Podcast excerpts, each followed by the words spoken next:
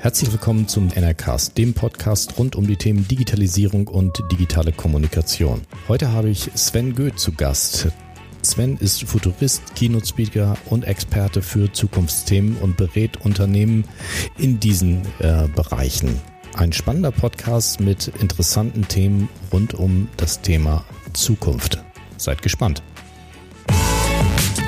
Herzlich willkommen beim NRCast mit Carsten Meiners. Ja, herzlich willkommen zum neuen NRCast. Bei mir sitzt Sven Goeth. Ähm, ja, auf seiner Webseite steht, er ist Futurist. Das hört sich so mal ganz äh, spannend an. Sven, äh, erzähl doch mal ein bisschen, wer du bist und was du so machst. Ähm, ja, letztendlich, äh, wie auf meiner Webseite schon steht, äh, bin ich als äh, Futurist unterwegs, hauptsächlich als äh, Keynote-Speaker und gelegentlich in unterschiedlichen Unternehmen als Coach aktiv, um ja hauptsächlich eigentlich Bewusstsein für Veränderungen ähm, ja zu generieren, letztendlich aber auch um Veränderungen zu treiben, um den Menschen ein, eine, eine Einstellung zu geben zum Thema Veränderung, ja, mit der sie eigentlich äh, Veränderung als Chance begreifen. Dass ich merke ganz oft einfach, dass Veränderung so ein bisschen dass das große Schreckgespenst ist, das auch mit dem Thema Digitalisierung zusammenhängt, ähm, dass Leute Angst haben äh, davor und mir geht's einfach darum, irgendwie Zukunft als Chance, Zukunft als etwas Positives äh, in die Welt zu bringen. Mhm. Wie, wie war denn so dein Werdegang? Wie, wie wird man ein Futurist? Wie, wie bist du jetzt dahin gekommen? Ähm das ist ja äh, letztendlich ja, äh, nichts, äh, nichts spektakuläres populäres Futurist ist ja nicht kein geschützter Begriff in, in Deutschland. Jeder kann Futurist sein. Ähm, für mich persönlich äh, sind Futuristen Menschen, die sich mit Zukunft in all ihren Facetten beschäftigen, also sowohl branchenübergreifend als auch technologieübergreifend und letztendlich äh, genau aus diesen Ergebnissen oder aus diesen Erkenntnissen, die sie daraus ziehen, äh, systematisch Vorhersagen oder Möglichkeiten aufzeigen für Veränderungen. Und ähm, ja, mein spezieller Werdegang ist eigentlich klassisch über die Beratung gekommen. Ich bin seit äh, knapp elf Jahren in der Beratung aktiv, klassisch irgendwann Marketingberatung gemacht, dann Strategieberatung, äh, dann irgendwann angedockt, jetzt knapp vor viereinhalb Jahren äh, bei To Be Ahead. To Be Ahead ist in Europa eines der größten Zukunftsinstitute äh, war dann da erstmal in der Beratung aktiv, habe ja Innovationsprozesse von Unternehmen mitbegleitet innerhalb der der Veränderungsstrategie. Ähm, habe dann später die letzten äh, zweieinhalb Jahre neue Beratungsabteilungen aufgebaut für das Zukunftsinstitut, das geleitet, ähm, und so kam man immer mehr in Verbindung mit Zukunft, immer mehr in Verbindung mit, was passiert draußen, äh, wie werden Trends eigentlich überhaupt identifiziert, wo kommen die her ähm, und wie kann man die zum Schluss auch auf das äh, mal, tagtägliche operative Geschäft anwenden in Unternehmen. Mhm. Wie, ähm, wie wird man jetzt nochmal, wie, wie wird man Futurist? Ich meine, ist es einfach das, das persönliche Interesse an der Zukunft? Ähm, entwickelt man selber die Trends oder wohin nimmt man die Trends auf? Wo, wo kommen die her? Ähm, also letztendlich, man wird, glaube ich, Futurist über das, was man macht. Man muss natürlich ein, ein starkes Verlangen haben, sich mit Zukunft auseinanderzusetzen. Also hat auch viel mit Leidenschaft zu tun, also jetzt gerade in meinem Sinne.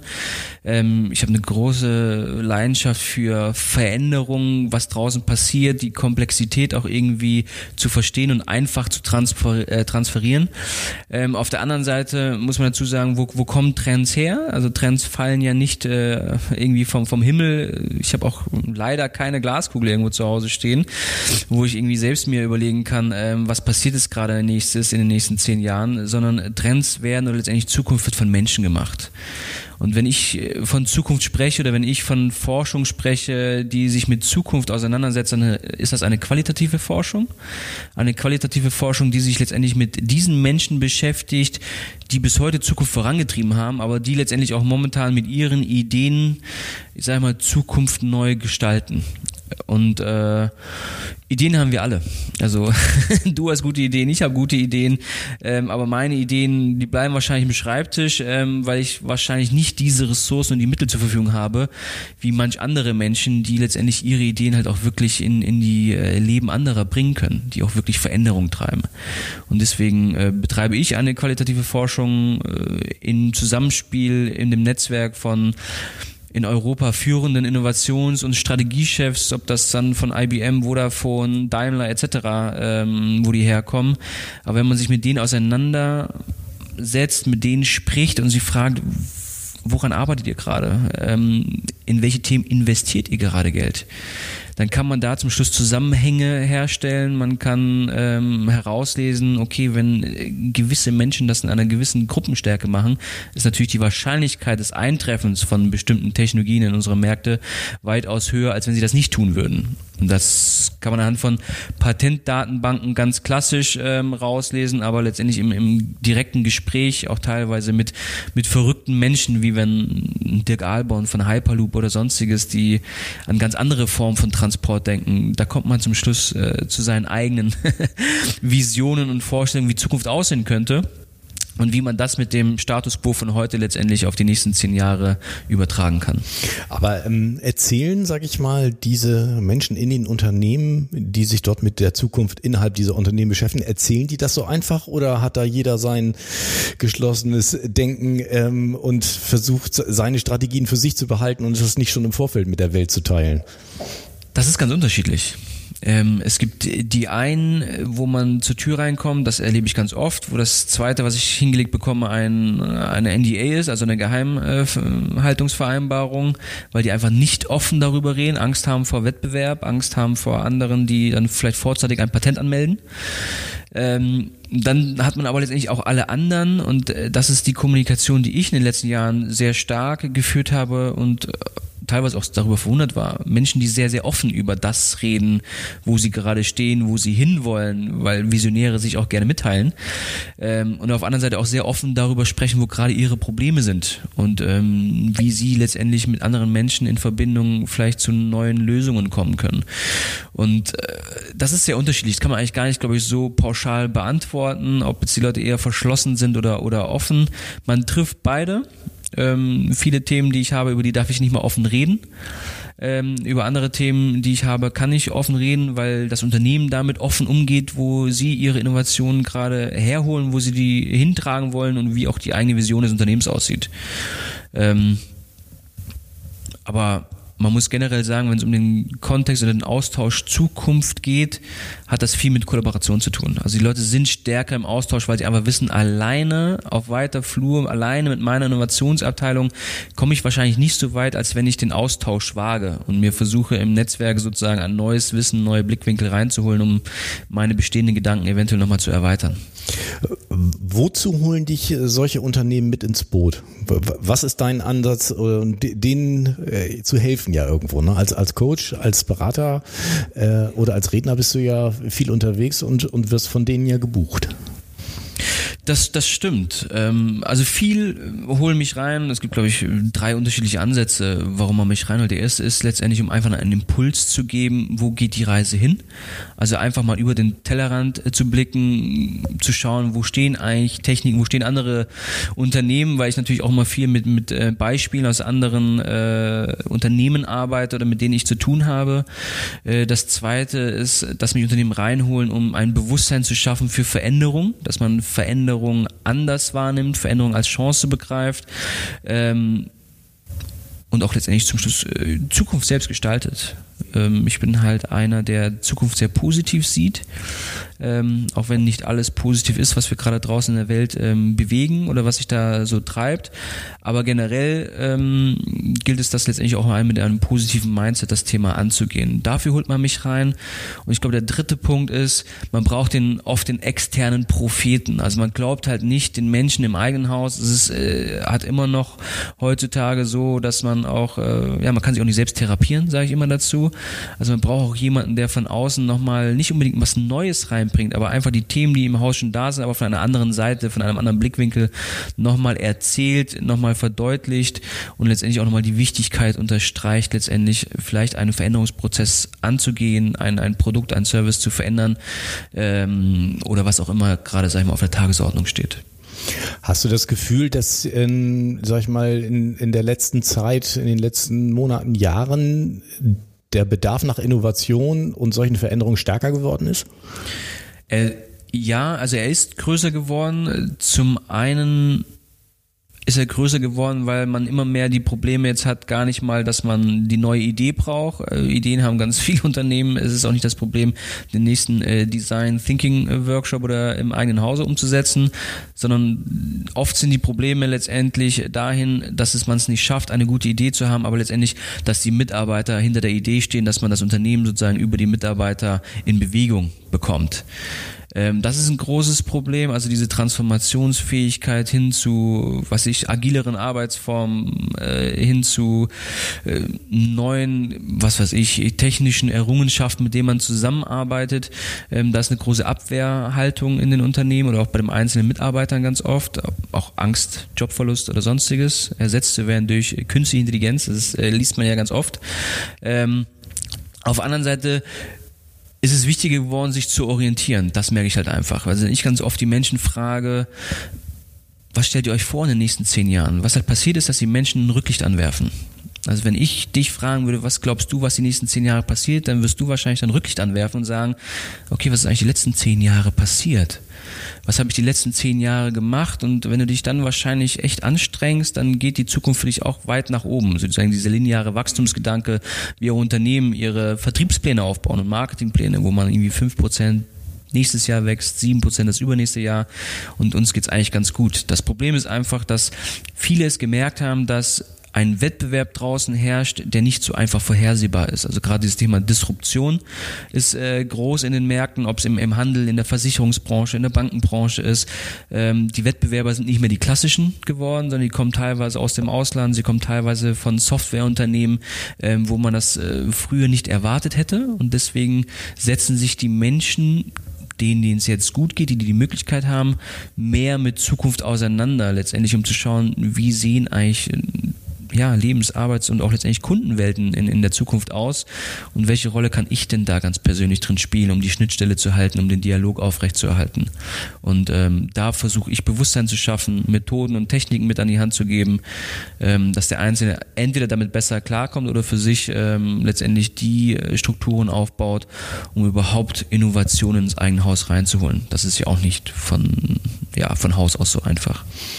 Bist du dann auch so der Motivator für die Mitarbeiter? Weil du sagst ja, das äh, ist natürlich häufig ein Thema, dass die Mitarbeiter vielleicht haben, hat die, die Chefs, die Führungsetage vielleicht schon tolle Ideen, aber dann die Umsetzung, die Mitarbeiter müssen ja irgendwie mit ins Boot kommen. Ne? Und das ist ja häufig ein großes Thema dann eben, wie du schon gesagt hast. Jobverlust ist ja äh, eine große Angst.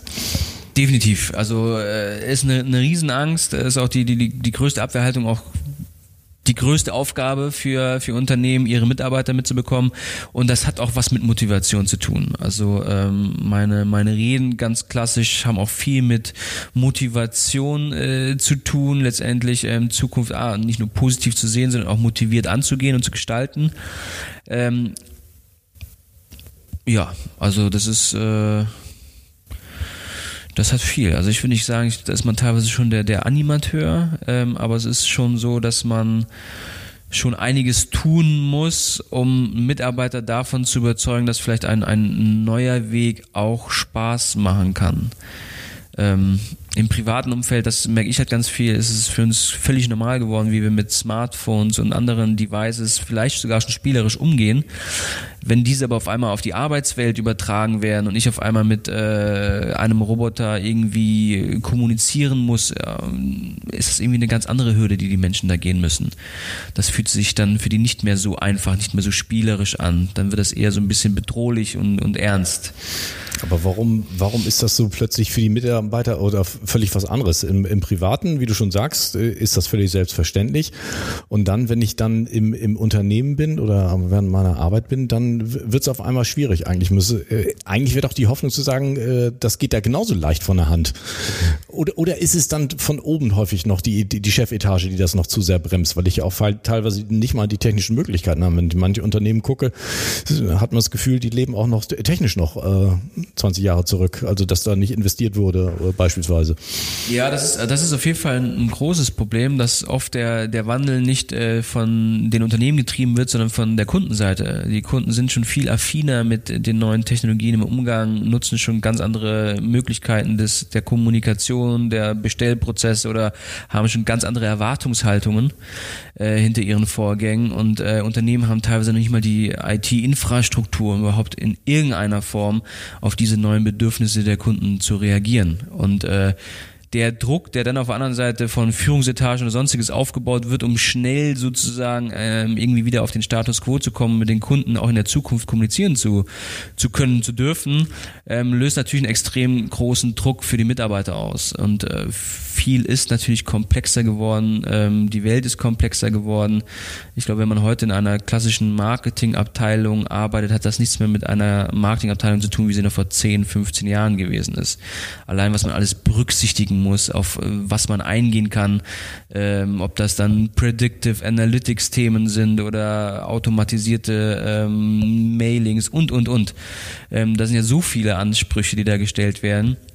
Ähm, und das macht es, glaube ich, für den Mitarbeiter schwierig, mit all den Themen umzugehen. Ich glaube, in der äh, Arbeitswelt prasselt zu viel auf einmal momentan auf viele Mitarbeiter ein, ähm, die sie über die letzten Jahre im privaten Umfeld einfach Step by Step irgendwie häppchenweise ähm, da reinwachsen durften wie Smartphone. Die hatten halt nicht auf einmal äh, so viele Apps, sondern die sind irgendwie entwickelt worden, äh, die Devices sind weiterentwickelt worden. In der Arbeitswelt ist es aber jetzt gerade ganz oft so eine Hauruck-Aktion. Und dadurch entsteht äh, ein Druck, der dann irgendwo, ja, versucht nach außen zu, zu pressen. Wo du gerade sagst, Hauruck-Aktion oder Druck von außen.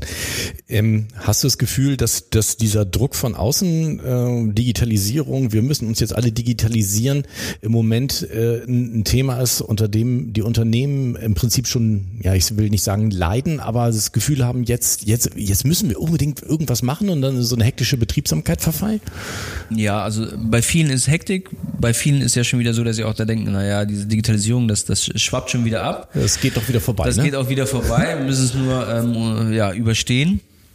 Ich glaube, dass das größte Problem, was ich draußen am Markt sehe, ist ähm, ja zurückzuführen auf den demografischen Wandel, vor dem wir stehen. Also wenn man in den klassischen Mittelstand reinguckt, sind die Auftragsbücher voll, den Mittelstand geht's hervorragend. Ähm, es steht, besteht eigentlich gar keine Handlungs äh, Not, jetzt irgendwie alles von links nach rechts zu drehen. Das große Problem ist ähm, auf der anderen Seite, dass, dass auch die nächsten fünf bis zehn, 15 Jahre noch so weitergehen wird, weil die, die Kaufkraft letztendlich noch in den 35 bis 60-Jährigen stark verankert ist. Das Problem bei ganz vielen Unternehmen ist, und das wissen die einfach auch, dass sie momentan ganz viele noch gar keine Idee haben, wie sie mit der nächsten Generation und der übernächsten Generation in den Kontakt treten, wie dann ihre Produkte oder ihre Services dann irgendwie auf deren Bildflächen entstehen. Ähm, und äh, es ist halt einfach wichtig, sich heute darüber Gedanken zu machen, wie ich in fünf, wie ich in zehn Jahren mein Unternehmen sozusagen aufstelle, damit es zukunftsfähig ist. Und das ist halt keine Hauruck-Aktion, die man da macht. Da muss man sich wirklich Gedanken machen, ähm, wo die Reise da hingeht. Ähm, und das machen momentan noch zu wenige richtig. Das muss man dazu sagen. Viele gucken gerade, oh, KI fällt ganz oft, jetzt muss ich irgendwie einen Prototypen entwickeln oder Daten auswerten und jetzt muss ich irgendwie einen Prototypen machen, wo ich irgendwas automatisieren kann. Also für viele ist ja Digitalisierung Automatisierung. Das hat halt nichts mit Digitalisierung zu tun im, im, im, im Sinne von, was wirklich möglich ist. Ähm, aber für viele fehlt einfach schon die Grundvoraussetzung, Automatisierung zu betreiben. Deswegen, warum C sagen, wenn noch nicht mal B irgendwie spruchreif ist? Also es reicht ja nicht, äh, äh, von Fax auf E-Mail zu umzustellen. Nein, es reicht auch nicht, dann das Bild jetzt zum digitalen Bild zu machen, genau, oder die das Faxgerät dann dann abzuschaffen. Ähm, aber das sind letztendlich auch kleine Schritte, die man irgendwie gehen muss. Ähm, ich sage immer, solange man das Faxgerät hat, nutzt man das Faxgerät halt auch einfach. Ne? Menschen sind Gewohnheitstiere und solange man äh, dem Menschen äh, die Gewohnheiten äh, zugänglich macht, dann werden sie diese auch nutzen. Wie, wie macht man dann wirklich, wie bringt man dann Innovation oder Digitalisierung in Unternehmen? Es wird ja nicht reichen, reichen den Mitarbeitern das Faxgerät wegzunehmen dann. Nee, das ist, ähm, das wird nicht reichen, aber es ist ein Anfang. Man sagt ja letztendlich immer, man kann von Menschen, man kann Routinen nicht ändern. Aber man kann letztendlich Regeln brechen. Man kann äh, Regeln brechen und letztendlich, es gibt meistens ein Spielfeld, ein Spielfeld, das ein Unternehmen hat, auf dem es sich bewegen kann, egal äh, intern oder letztendlich extern. Ähm, und die Frage ist letztendlich, wie kann man sich auf diesem Spielfeld neu positionieren? Es gibt immer ein ganz schönes Beispiel, das ich auch äh, nutze in, in, in meinen, meinen Reden. Das hat damals Thomas Tuchel ähm, erzählt. Er war damals ähm, Trainer von Mainz 05 oder wurde gerade Trainer bei Mainz 05, ähm, ist von, als sie von der zweiten Liga in die erste aufgestiegen sind und er hat halt von Anfang an gesagt, mit, mit diesem Team werde ich nicht Erstliga reif sein oder bestehen können. Also wir sind nicht gut genug und wir haben auch nicht das Geld, jetzt irgendwie einen neuen Kader uns einzukaufen oder neue gute Spieler. Heißt, er muss irgendwas anderes machen. Und er hat halt auch selbst gesagt, dass man halt genau das Thema Routinen nicht ändern kann, aber man kann Regeln brechen. Und was hat er gemacht?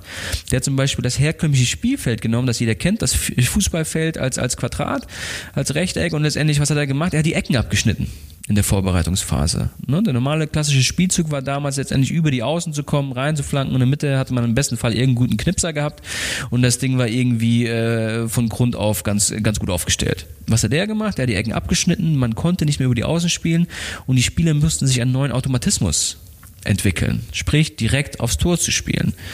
Und äh, das haben die gemacht drei Monate lang in der Vorbereitungsphase komplett genutzt, wo man ja selbst sagt, so ein Automatismus entsteht nach 100 Tagen, wo man das wirklich auch permanent macht.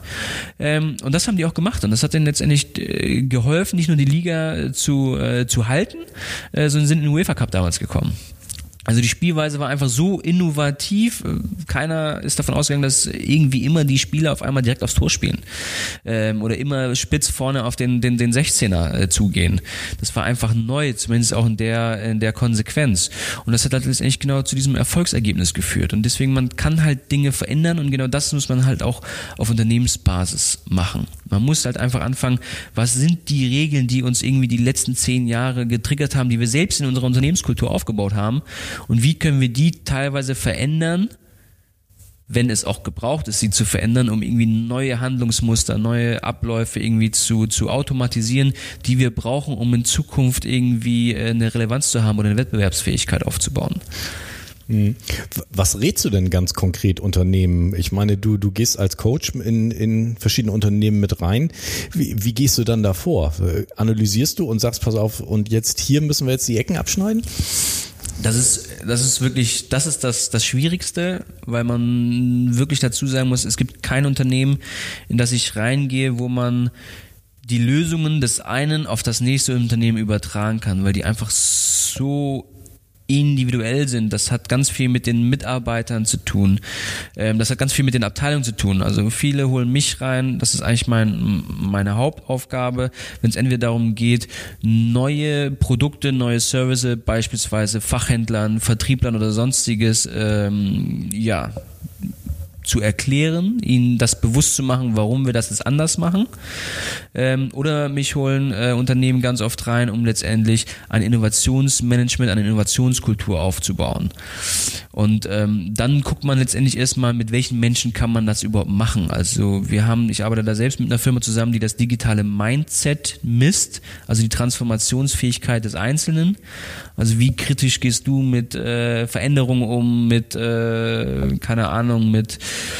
mit Kritik an deiner Person, äußerst du Kritik und sonstiges, also letztendlich, wie stehst du der Transformation gegenüber? Und dann selektieren wir ganz oft, ähm, okay, die, die passenden Menschen ähm, heraus, mit denen wir Innovation im Einzelunternehmen treiben können und versuchen dann von dieser Keimzelle von erstmal vielleicht 10, 12 Menschen, die dann vielleicht anders arbeiten, anders mit äh, externen zusammenarbeiten und auch mit internen Teams in Projekten, ähm, ja, letztendlich das, was da passiert, die Erfolge richtig zu kommunizieren auf das, äh, auf den Rest des Unternehmens und das Unternehmen sozusagen immer weiter an diesen Prozessen äh, teilhaben zu lassen. Und das ist ganz, ganz schwierig.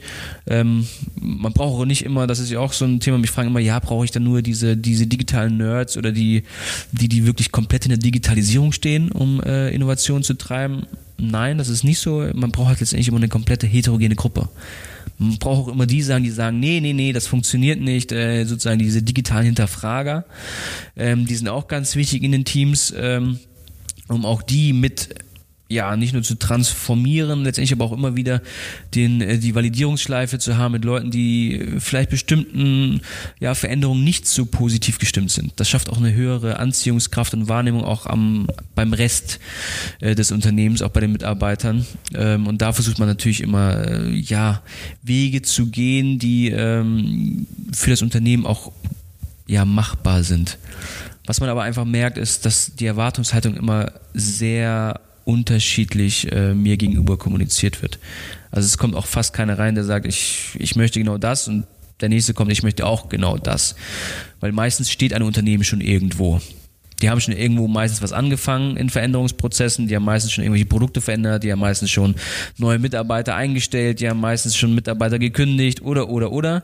Und haben irgendwo gerade eine neue Herausforderung, wo sie einen nächsten Impuls brauchen, um Veränderungen oder letztendlich den Weg weiterzugehen. Und das hat auch nichts immer mit meiner Person zu tun, Oft gehe ich auch einfach nur rein, ich werde angesprochen und ähm, adressiere Menschen aus meinem Netzwerk, weil ich auch nur Experte in einem ganz bestimmten Bereich bin, aber ein sehr, sehr gutes Netzwerk habe, um Leute mit den richtigen Menschen eventuell zu verbinden, die für sie dann auch letztendlich relevant sind. Mhm.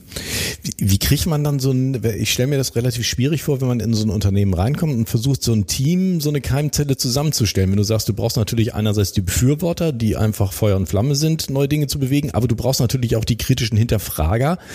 Haben diese kritisch, gerade bei den kritischen Hinterfragern, haben diese überhaupt dann Lust, sich mit in so eine, in so, ein, so eine Zelle mit rein zu, äh, mit, mit reinzukommen, wenn die grundsätzlich der Sache doch eher, eher negativ, sagen wir es mal, grundsätzlich gegenüberstehen. Ja, ähm, also es gibt ein ganz gutes, gutes Beispiel. Wir hatten das, ähm, den Namen gar nicht, gar nicht auch nicht so richtig sagen, eine, eine Förderbank in, in Deutschland, ähm, wo es darum ging, ein, ein Zukunftsbild für die zu entwickeln.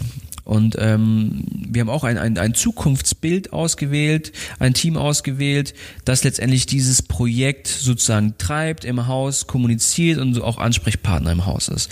Ähm, und was haben wir da gemacht? Wir haben letztendlich ähm, das Projekt ausgeschrieben und Mitarbeiter konnten sich darauf bewerben, in dieses Zukunftsteam reinzukommen. Und ähm, da haben sich nicht nur die beworben, die einfach sofort Hurra geschrieben haben, sondern es haben auch teilweise sich genau die gemeldet, die eigentlich mit Digitalisierung gar nichts zu tun haben wollen oder echt da mit beiden Füßen sich dagegen sträuben. Warum bewerben die, aber, die sich? weil die mitkriegen wollten, wo die Reise hingeht. Ah, okay. Weil die von Anfang an gleich vorne dabei sein wollten ähm, mhm. und nicht dann das irgendwie mal mitkriegen, sondern sie wollten gleich, ich sage es nicht, ihren Unmut äußern, aber letztendlich, sie wollten gleich Bedenken mit reingeben oder mhm. Äh, die Möglichkeit haben, ganz vorne mit dabei zu sein, wo man Wissen anzapft. Ähm, und das Spannende ist letztendlich, dass man dann mit zwölf Menschen arbeitet, mit zwölf Menschen in dem Fall über sechs Monate verbringt ähm, und die sich komplett verändern. Mhm. Ne? Also die, die, die verändern sich im Sinne von, wie sie zusammenarbeiten, wie sie merken, wie man in äh, vielleicht agileren Formen äh, besser zusammenarbeitet als im, im, in der herkömmlichen äh, Zusammenarbeit in den, ja, in den Abteilungen. Ähm, sie haben natürlich ganz viel mitgenommen von den Erfahrungen, die wir gemacht haben. Also wir haben dann auch, was ist ich, Learning Journeys in äh, unterschiedlichen Städten gemacht, um auch Impulse von außen zu bekommen, wo auch schon Unternehmen an Veränderungen gearbeitet haben, wie die das machen und so weiter.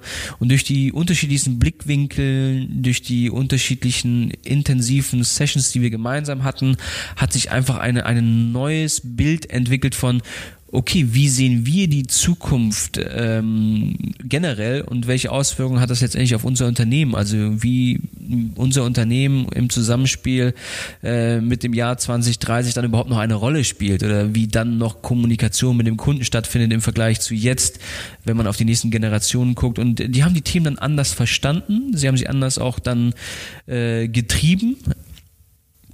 Und das ist einfach sehr schön, das zu sehen. Es ist aber im Nachgang auch dann, was man da gemerkt hat, extrem schwierig dann, zwölf Menschen, die man eigentlich vom Kopf gedreht hat, beziehungsweise vorbereitet hat auf Veränderungen, ähm, wie die dann wieder auf sozusagen das normale, auf den normalen Alltag wieder äh, treffen und man einfach merkt, wie der permanent bremst, wo man, wie die immer wieder dann wieder zurück in Gewohnheiten äh, gedrückt werden von allen anderen. Ähm, und da sieht man einfach ganz, äh, ganz viel, dass es dann doch noch nicht die Leute so weit sind. Also oft hängt es dann an einzelnen Menschen, dass Veränderung nicht getrieben wird. Ein, ein, ein gut, guter Freund, das ist eine ganz lustige Geschichte, weil das gerade stattgefunden hat. Ein guter Freund von mir hat sich ähm, Ausschreibung von einem sehr, sehr großen Unternehmen für eine Director-Stelle, wo es um das Thema äh, People and Culture geht. Also sozusagen, wir brauchen jemanden, ausgeschrieben vom Konzern, der eigentlich die Kultur äh, verändert und sozusagen auf die Arbeitswelt in der Zukunft anpasst. Was ich, da geht es um ganz kleine Veränderungen wie vielleicht mal Homeoffice-Möglichkeiten, was neue IT-Infrastruktur bedeutet, neue Arbeitszeitmodelle und, und hast du nicht gesehen. Ähm, das trägt dann noch ein, ein Geschäftsführer, also ganz positiv, der das auch mit verändern will, aber alle anderen dann im Unternehmen, die suchen dann eher wieder auf einmal jemanden, nee, nee, ich brauche da lieber jemanden, der sich mit Arbeitsrecht auskennt und, und sonstiges, wo man merkt, ja, eigentlich ist es gewollt, so eine Veränderung ins Unternehmen zu bringen, auch offiziell, ich sag mal, ausgeschrieben, aber das dann umzusetzen und auch äh, durchzusetzen, ist auf einer ganz anderen Ebene weil da noch mehr Menschen involviert sind und äh, die Frage muss man sich auch selber immer stellen, dann wie viel Reibung verträgt man? Also wenn man alleine ist, der eine Fackel trägt und äh, gegen irgendwelche Wände äh, rennt, ist halt die Frage, wann ermüden diese Menschen?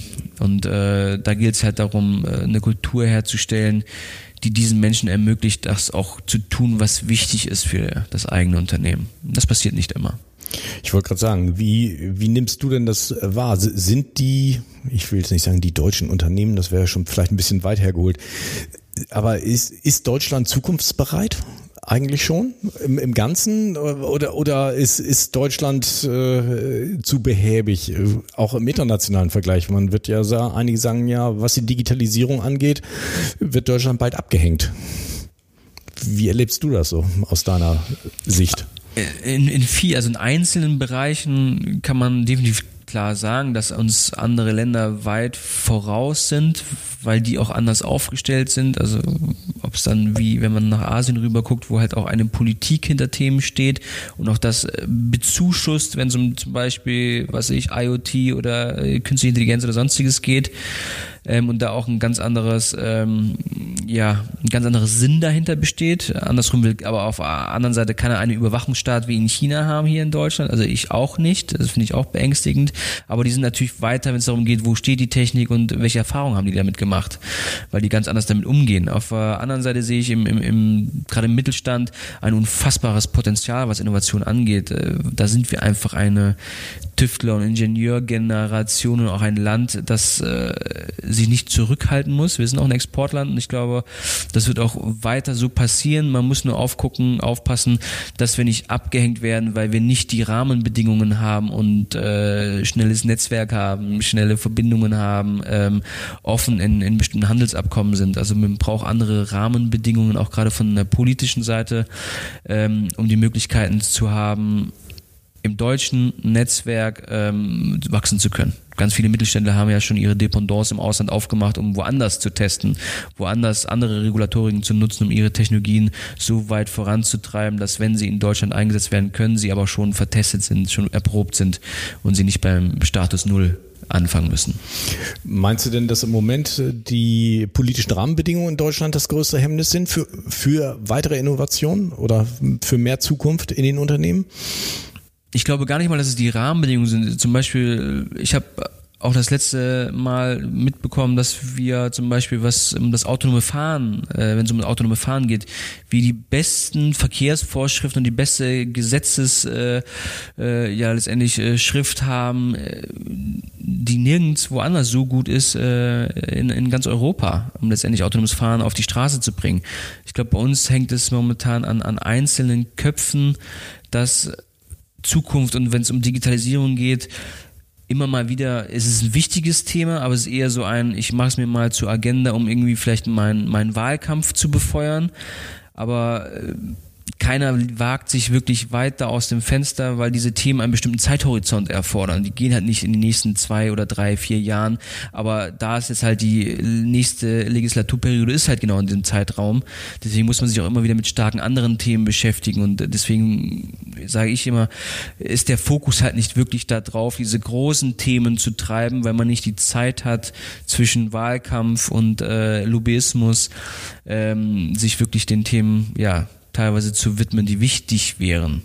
Obwohl wir bestimmte Gesetzeslagen äh, haben oder auch letztendlich ähm, schon, äh, schon Dinge einleiten, wo wir weiter sind als andere Länder.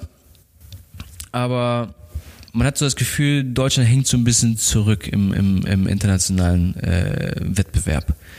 Das ist ja das, was halt auch viele wahrnehmen, dass sie irgendwie Angst haben, gar nicht mal mehr so vom direkten Wettbewerb, sondern eher vom Wettbewerb, der von ja, von Übersee kommt, ähm, ob aus dem asiatischen Bereich oder von, äh, keine Ahnung, aus von den amerikanischen, von den großen fünf, wenn man ist von Google, Facebook oder Amazon redet, ähm, dass die halt äh, immer mehr Marktmacht einnehmen. Wenn wir jetzt mal so uns, unsere größten Unternehmen hier in Deutschland angucken, haben wir ja im Grunde keine digitalen Unternehmen dabei. Im Gegensatz, wenn wir nach Amerika beispielsweise gucken, sind in den größten, die größten Unternehmen sind fast nur Digitalunternehmen haben wir in Deutschland überhaupt, haben wir nicht kein Potenzial oder, oder ist das hier in Deutschland einfach zu schwierig? Ähm, damit weiter. Ich sage jetzt mal von den ganz großen, fällt mir jetzt vielleicht spontan nochmal SAP ein, irgendwo, was auf dem deutschen Markt dann irgendwo damit zu tun hat. Aber alles andere sind doch mehr die klassischen Automobilkonzerne und, und, und, äh, was wir haben. Äh, warum haben wir hier in Deutschland nicht das nächste Facebook oder das nächste Google? Ich glaube, weil wir da, weil wir anders ticken zum einen und weil wir dieses Thema Plattformökonomie lange Zeit nicht so auf dem Schirm hatten wie zum Beispiel die, die Amerikaner. Und ähm, bei Plattformökonomie muss man auch teilweise heutzutage schon extrem aufpassen, ob man die nächste aufmacht, ob die überhaupt noch eine Chance hat zu bestehen ähm, oder ob man sich nicht verbündet mit den großen bestehenden, weil man da mehr Möglichkeiten, also mehr Assoziationen, mehr, mehr Potenzial rausziehen kann. Auf der anderen Seite sind wir natürlich, wenn man jetzt an Siemens, Bosch und so weiter denkt, die, die größten Zulieferer der ganz Großen. Wenn man jetzt an Apple denkt, wo kommen deren ganzen Stecker her, deren Bildschirme her, deren Displays her, die kommen alle aus deutschen Häusern. Häusern. Ähm, also wir beliefern die ganz Großen, das ist nicht, äh, das ist gar nicht mal das Problem, aber ähm, wir sind nicht die ganz großen Tech-Unternehmen. Das ist einfach so. Aber du sagst, im Mittelstand sind ja genügend Innovationstreiber ja eigentlich auch dabei. Hat keiner überhaupt eine Chance mal, sag mal, das nächste große Ding äh, zu initiieren? Weil die, aber weil die Plattform fehlt, meinst du, die Plattformökonomie drumherum? Ja, zum Teil. Andere äh, tüfteln natürlich ganz, ganz viel. Also man versucht natürlich auch bei den äh, bestehenden großen Häusern, ob das dann, keine Ahnung, Unternehmen sind wie, wie ein, ein, ein Schindler oder sonstiges, die natürlich auch versuchen, eine, eine Plattformökonomie für die einzelnen Gebäude aufzubauen, die sie letztendlich verkaufen, wo nicht nur der, natürlich auch der Fahrstuhl und alles andere vernetzt ist, aber letztendlich auch, wo sich auch alle anderen dort andocken müssen. Also man versucht das schon in seinem Bereich und die, die Innovationen sind da sehr, sehr umfangreich. Ähm, die sind auch nicht irgendwie klein, also in ihrem Bereich. Das sind teilweise Weltmarktführer in ihren Bereichen, ähm, die da unterwegs sind. Sie haben aber nicht den Glanz und das ist ja das Thema. Also der Amerikaner kann sich natürlich ganz anders vermarkten. Also ich nehme auch immer gerne das Beispiel, ähm, ich habe vor Mitte letzten Jahres eine Rede bei äh, Arburg gehalten, also Weltmarktführer im Spritzgussgießen den kennt fast irgendwie kein Mensch, so ungefähr. Ist auch irgendwo im Nirgendwo zwischen Karlsruhe und Stuttgart ist das Headquarter in Losburg. Ähm, aber das sind die, jeder hat einen Lithiumstecker für sein iPhone, da kommen die her. Jeder hat die Hülle vom iPhone und genau die machen das. Und die haben auch, gerade wenn es um 3D-Druck geht, äh, sind die so weit äh, vorne, ähm, was auch 4D angeht und die hat halt auch da keiner auf dem Schirm. Das sind aber auch die, die auch eher so, ich sag mal, gentleman-like äh, sich zurückhalten, ihre Innovationen machen, die auch in den Markt dann irgendwie reinbringen und damit unfassbar erfolgreich sind. Ähm, aber das nicht, das kriegt halt nicht jeder mit.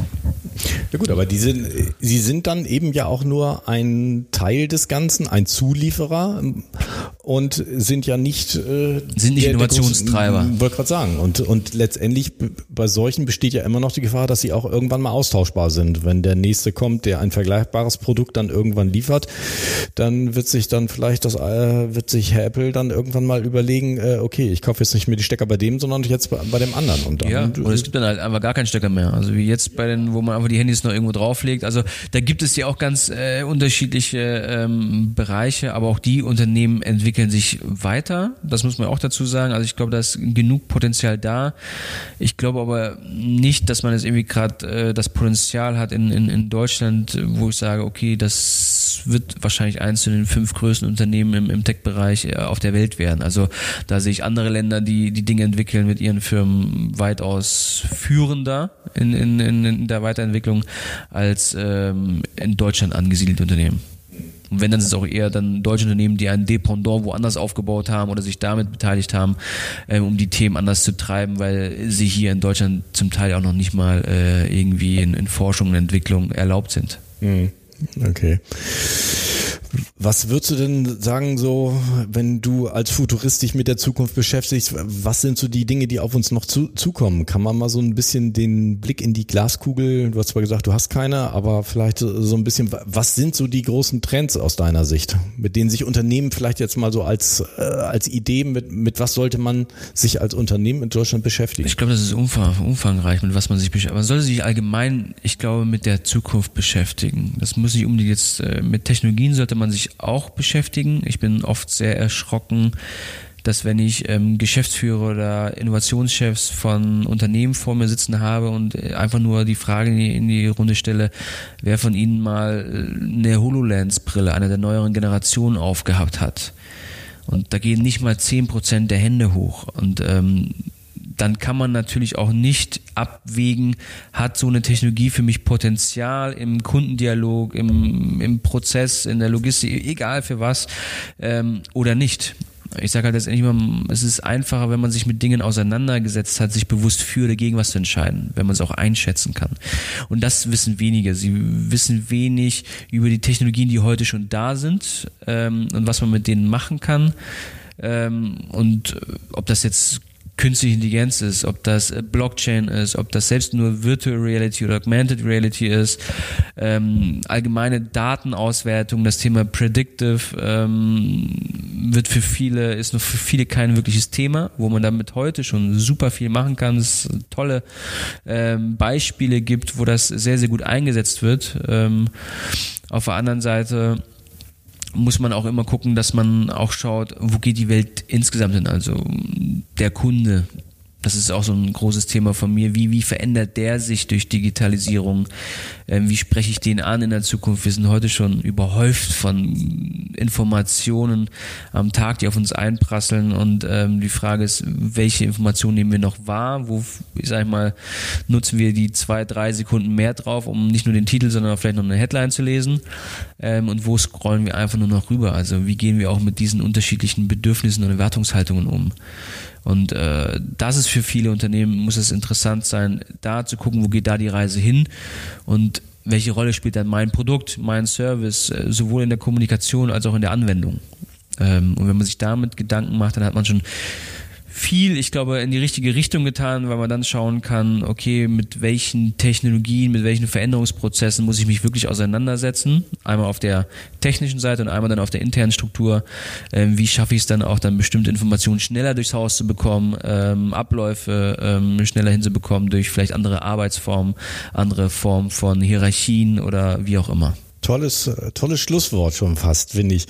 Ich danke dir. Das war, glaube ich, mal wirklich so ein Rundumschlag. Einmal so ein bisschen durch das, was vielleicht auf uns äh, zukommen mag, wie man sich die Themen neu anfassen kann.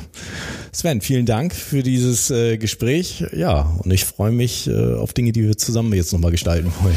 Ja, lieben Dank. Hat mich gefreut, äh, ein bisschen über Zukunft äh, zu plaudern. Äh, und äh, ja, das ist äh, immer wieder toll. Lieben Dank.